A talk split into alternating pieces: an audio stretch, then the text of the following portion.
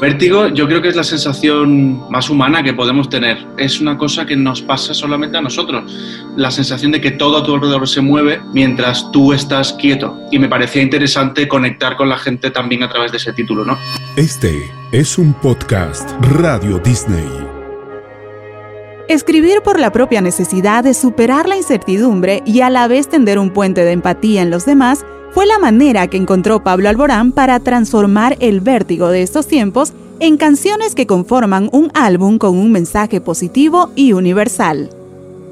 Bueno, Pablo, primero que todo, es un gusto estar hablando contigo, un gusto poder conversar y saber más también de tu disco, de cómo has estado estos días, cómo ha estado eso, cómo ha estado ese anuncio a tus fans.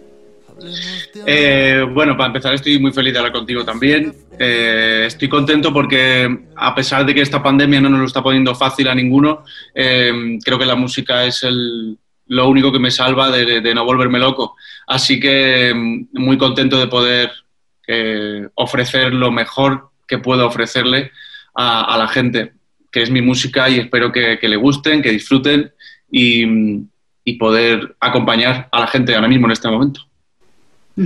Así lo hiciste sobre todo con esta canción eh, Cuando estés aquí, que trata precisamente de lo que estamos viviendo, de la distancia, de lo desconocido. ¿En qué momento nació esa canción para ti? ¿En qué mes, por decirlo de alguna manera? Y cómo también comenzó a fluir la letra. Cuéntame cómo nació. Em, pues esa canción nació, creo que entre marzo y abril, ahora mismo no recuerdo bien, era el comienzo de la pandemia. Em, y recuerdo todas las noticias, la televisión, los periódicos, veía cómo el mundo nos volvíamos locos, cómo no integrábamos esa, esa noticia, veía también cómo de pronto eh, la política y, la, y, la, la, política internacional, cómo funcionaba, cómo, eh, cómo, cómo, desarrollaba, cómo se desarrollaba todo esto. Y de pronto también vi la solidaridad de la gente, vi la emoción de la gente, la, generosidad de la gente em, y, el, sí, bueno, y la, la, solidaridad entre, entre, todos los vecinos, entre las ONGs, entre, eh, entre la gente, ¿no? entre nosotros. Y de pronto dije, necesito escribir sobre lo que está pasando, ¿no? Y nada, escribí cuando estés aquí, que habla de ese momento en el que eh, te asomas al balcón y la vecina te ves a la vecina que va a volver a, bailar y a cantar eh, porque inevitablemente necesita acompañar a los demás y necesita desfogar de algún modo. En el momento en el que enciendes la televisión y ves todas las mentiras que, se, que escuchábamos. Em, en fin, todos esos pequeños momentos intenté resumirlos en, en esa canción. Y con si hubieras querido, ¿De qué, ¿De qué momento tuyo nace esa canción? Si hubieras querido, la compuse con Julio Reyes y Diana Fuentes hace un año, hace un año. Es, creo que la canción más antigua del disco, em, junto a otra, que no puedo decir el nombre, pero em, es, la más antigua. Y, nos juntamos en Miami con la única intención de hacer una canción de desamor y de que cada palabra fuera eh, directa, sencilla y musicalmente fuera hipnótico. Y, salió, salió si hubieras querido. Fue muy divertido hacerlo juntos, la verdad. Y ya para terminar con este ciclo de las canciones de Vértigo, hablemos de amor. Pues mira, hablemos de amor. Em, lo que busca es em, esos momentos del día a día muy pequeñitos y esos pequeños detalles eh, corrientes em, que, en los que uno percibe muchísimo más amor que en gestos grandilocuentes y, con fuegos artificiales. ¿no? Yo creo que al final estamos hechos de pequeñas historias y, Hablemos de Amor habla de eso. Y sobre todo es una canción positiva, es una canción muy romántica y es una canción en la que yo creo que todo el mundo, todo el mundo puede encontrar su amor, su propio amor, el amor de hijo, de madre, de padre, de hermano, de pareja, de novio, de novia, eh, de amistad, eh, de compañeros de trabajo. Es una canción que habla de la sensación más humana que tenemos, que es esa también. El amor universal. Total. Oye, y vértigo, ¿por qué ese nombre?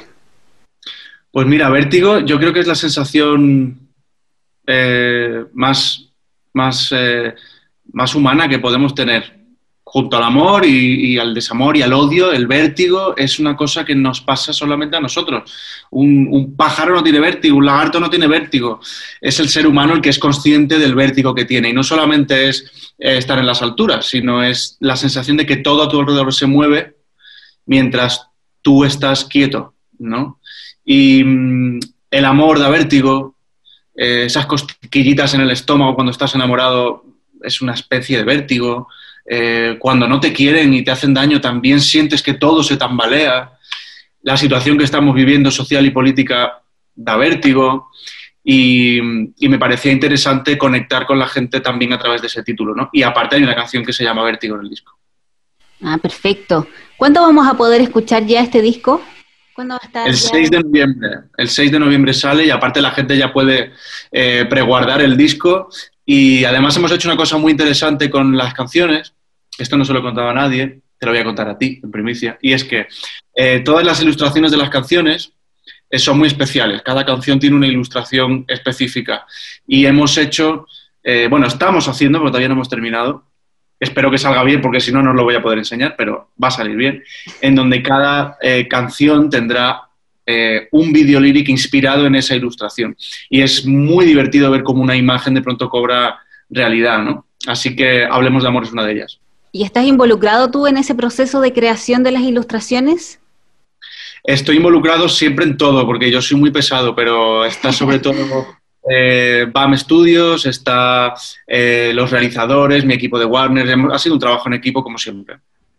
Perfecto. Y durante este tiempo en que hemos estado en nuestras casas, en que hemos estado confinados, ¿Tú has podido desarrollar quizás alguna otra área en tu vida que no hayas, que antes no le, no le hayas dado el tiempo o que no hayas descubierto que tenías quizás ese don? ¿Te pasó, no? Pues de pronto, eh, yo siempre he sido bastante, eh, no lo voy a negar, he sido bastante torpe. Em, y entonces, pues, pues decía, como, como voy a romper la bombilla, prefiero no cambiarla, ¿no? Era de ese tipo de persona. Y al final, pues mira, eh, he aprendido no solo a cambiar, o sea, la bombilla ya sabía cambiarla, ¿eh? pero de pronto arreglé una cama, la cama de mis padres que estaba rota por debajo, arreglé todas las maderas, lo, forré de, un papel eh, aterciopelado, lo grapé sobre la madera, en fin. Mm, igual es una tontería, pero yo me siento muy orgulloso de eso. ¿Y qué más? ¿Qué más? Aprendí a cocinar un poco con mi madre. Eh, y también son cosas de arquitectura. También estuve hablando mucho con mi padre sobre arquitectura porque él es arquitecto. No sé, eh, tampoco, tampoco teníamos el ánimo como para aprender muchísimas cosas, pero al final inevitablemente eh, la pandemia te obliga a, distraer la cabeza, así que... Claro, una, buena, una, buena, forma de entretenerse. Como fuera. Oye, Pablo, ¿y en la cocina qué fue lo que más te gustó hacer con tu mamá? Hicimos, aprendimos a hacer eh, pizza, compramos, bueno, a ver, la pizza es muy fácil, ¿vale? Pero eh, mi hermana... Fácil. Hacer una buena pizza es complicado. No, sí. Eh, hacíamos nosotros la masa y luego compramos una piedra de horno especial para hacerla, que eso fue muy divertido porque lo hicimos realmente juntos, pero luego aprendí a hacer la pastela, que es una comida marroquí que me encanta, y vi a mi madre hacerlo y, y ella me enseñaba, y nunca había estado con mi madre mientras ella cocinaba este tipo de platos. Eh, que hicimos juntos también. Hicimos pan de bono, eh, que es como el pan de queso, eh, creo que es brasileño y también colombiano. hicimos una comida, intenté hacer una bandeja paisa, pero claro, em, se fue complicado, pero eso tampoco es que como no encuentres los elementos claro, los ingredientes. Que eso, como no te vayas a Colombia, en Málaga eso no lo vas a Oye, ¿y qué es lo que más te gusta a ti de Málaga? Málaga está preciosa y no es porque yo sea malagueño, pero siempre ha sido eh, bonita, pero es que ahora mismo Málaga está reluciente. Bueno, ahora con la pandemia eh, todo es triste en general, ¿no? Pero es una ciudad que ha crecido muchísimo, es una ciudad que tiene unos rincones mágicos y, y, ¿qué es lo que más me gusta? Es que yo es verdad que cuando voy a Málaga... Eh, recomiendo a todo el mundo que vaya, pero luego cuando voy, como voy tan poco, lo que quiero es estar con mi familia en casa, ¿no?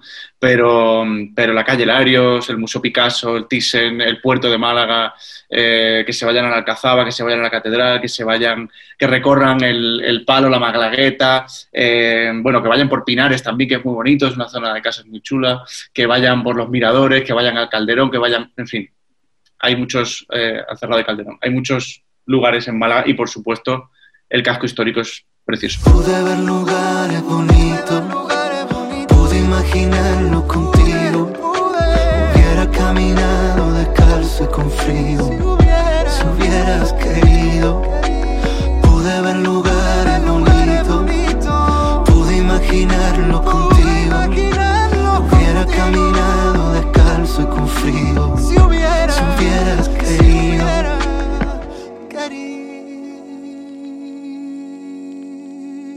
Puedes seguir escuchando más podcast Radio Disney en nuestra web y en plataformas de podcast digitales. Suscríbete para enterarte de los nuevos episodios y mantente en sintonía de tu radio para estar más cerca de tus artistas favoritos.